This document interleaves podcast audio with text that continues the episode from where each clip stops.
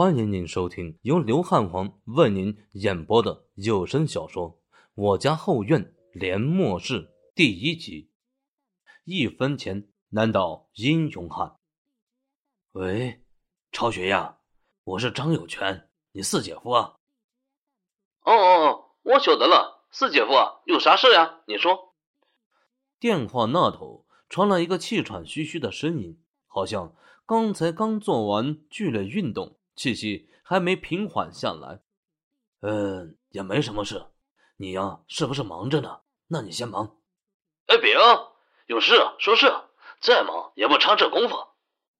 电话这头，坐在一旁，裹着花绿头巾、满脸皱纹、头发花白的中年妇女，胳膊肘顶了顶张有权，示意他说实话。张有权一脸为难，片刻后退然一叹。咬紧牙关，四姐夫呀，想跟你借点钱呢。电话那头一阵沉默，压抑的气氛弥漫。张有权一张脸涨得通红，他一辈子没有求过人，再难再苦再大的风浪，都一个人扛过来了。现在要不是没有办法，他不会轻易跟人开口呀。那你要多少？哎，给一春买车的贷款还差六七万呢。张有权说不下去了。大家都是农村，都不富裕。在零二年这个年代，像锁龙村这种偏远的农村，很少有几万块存款的。四姐夫，我也不瞒你，以前存款呢有一些，但是最近我在外乡包了一块地，准备干温室大棚，做四季蔬菜生意。手里啊也没有多少了。闻言，张有全眼中的希望之火慢慢熄灭。或许是性格使然，他慢慢笑了，眼角的皱纹隆起，皱得更深了，张壮没事人一样安慰道：“嗨，你的事呀，我也听说了。这么大的摊子，确实需要钱的。你也难呐，没有呀，就算了，我再想想办法。那四姐夫。”我手里还有几千块钱，你要是急着用，我先给你打过去。嗨，不用不用，我张有权还没到活不下去的时候。挂了啊！挂断电话，张有权对上中年妇女满含期待的目光，微微摇头。屋中又是一阵沉默。张有权，你怎么回事呀？几千块钱也是钱呢，不管多少，你先借过来，能凑一点是一点啊。混账话！超权的情况你不是不知道，几十亩的土地啊，大棚搭起来几百个，化肥、农药、种子都需要用钱。他把钱借给我们了，他的地不种菜了。张有权怒喝道：“哼，现在怪起我来了！要不是你当初嘴硬，非要说什么半个月把欠着张有然的钱还给他，至于到这种田地吗？”中年妇女也炸毛了，一个劲抱怨道：“就你好心，全世界就你最心善。当初张有然家日子难过，你把家里过冬的粮食都送给了人家。现在人家出息了，看看人家是怎么对你的。两万块钱呀，天天跟催命似的上门催债。你们是亲兄弟呀，还不如我们这些姐妹爽利。够了，老子一个唾沫一个坑，两万块钱。”我想办法来还，不要你管了。说完，张有权怒气冲冲走出家门。屋中，中年妇女低声哭泣着，一只白皙柔嫩的手轻轻搭在他肩膀上，微微拍了拍，似乎在安慰他。这只手的主人张一峰，男，二十三岁，父亲张有权，母亲。蓝香菱，哥哥张立春，毕业于南招大学零二届公共管理专业二班，是一个普通的不能再普通、屌丝中的战斗机，拿着卖白菜的工资，操着卖毒品心的上班族。张立峰很喜欢深色的衣服，他的衣服永远只有三种颜色：黑色、酒红色、深灰色。此刻。他就穿着一件印有神秘图案的黑色 T 恤，下身穿着黑色牛仔裤，身材瘦削，双眼凹陷，五官分明，颇有些混血儿的味道。但事实上，他却是纯正的华夏血统。他的双眼遗传自父亲，深深凹陷，一眼看过去，给人深邃无边的感觉。念高中的时候，一个很漂亮的姑娘就跟张一峰说过：“你的双眼像两个黑洞。”那时候的张一峰相当单纯，根本听不出姑娘的弦外之音，故而腼腆羞涩的傻笑，然后就没有然后了。其实，人家姑娘的意思很明白：你的双眼像两个黑洞，深深的吸引着我。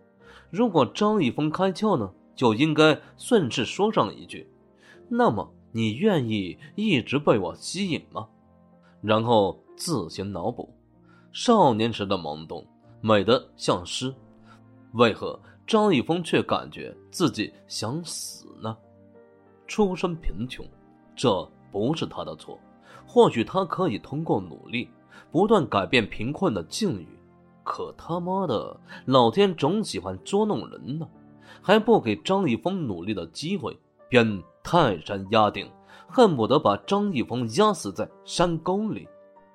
妈，你别哭了，我找唐叔问问，他是公务员，应该有些存款。果然，蓝香林停止了哭泣，目光定定地看着张一峰。张一峰顿时感觉压力山大，从口袋里掏出老旧的、不知用了几手的手机。反正是父亲不要了，换哥哥，哥哥嫌弃了，才轮到张一峰手里，勉强还能通话，张一峰也就将就了。在母亲期盼的目光中，张一峰颤抖着拨通了堂叔的电话。堂叔叫张怀忠，是父亲张有权的堂兄弟，也是锁龙村最了不得的大人物，春城。某干休所的主任，正处级的领导，放在杨陵县，那就是县长、县委书记那样的人物。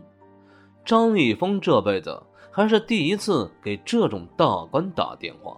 虽然大学校长，名义上呢也是厅级干部，可他妈的，校长神出鬼没呀！大学四年，张一峰只知道校长的名字，却一次都没有见过。开学典礼还是副校长主持的，因为张一峰好歹也是个大学生，有几分出息。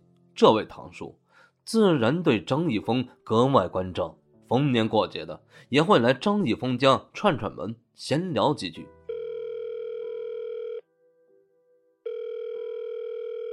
喂，小峰啊！电话没过一会儿便被接起。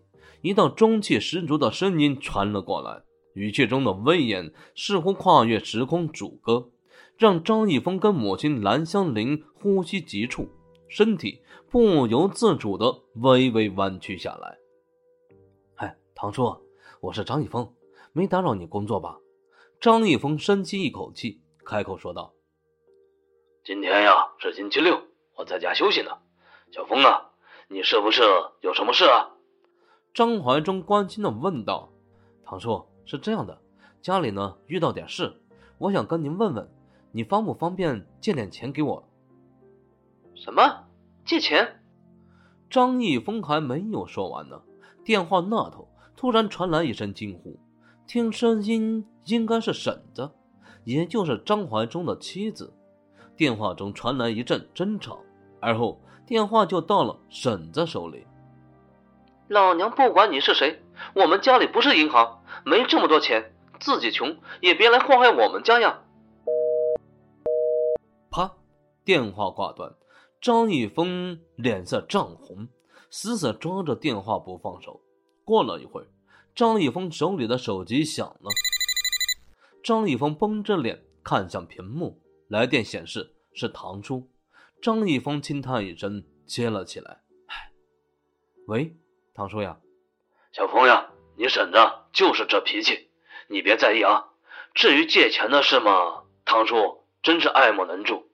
你妹妹呀，刚考上大学，学费一大笔，而且我们家刚刚买了房，房贷车贷的。嗨，唐叔啊，没事，家家有本难念的经，我再想想其他办法。”张一峰笑着说道。他不笑能怎么样呢？好，那就这样吧。等过年，唐叔来找你喝酒。现在呀，也毕业了，可以喝酒了。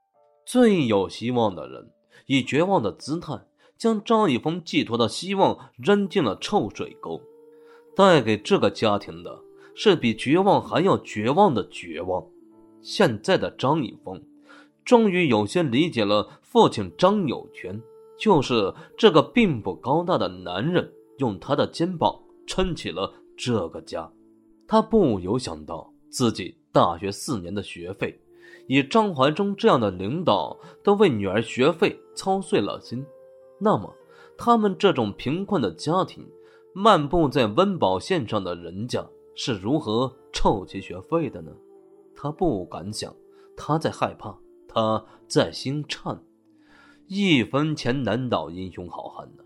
坚强的父亲似乎也感觉累了，笔直的躯干微微佝偻着，吸烟比以前更多了。喝醉了也会骂人了，动不动就打人。这一切，张立峰沉默，默默地把宿醉的父亲背到了床上。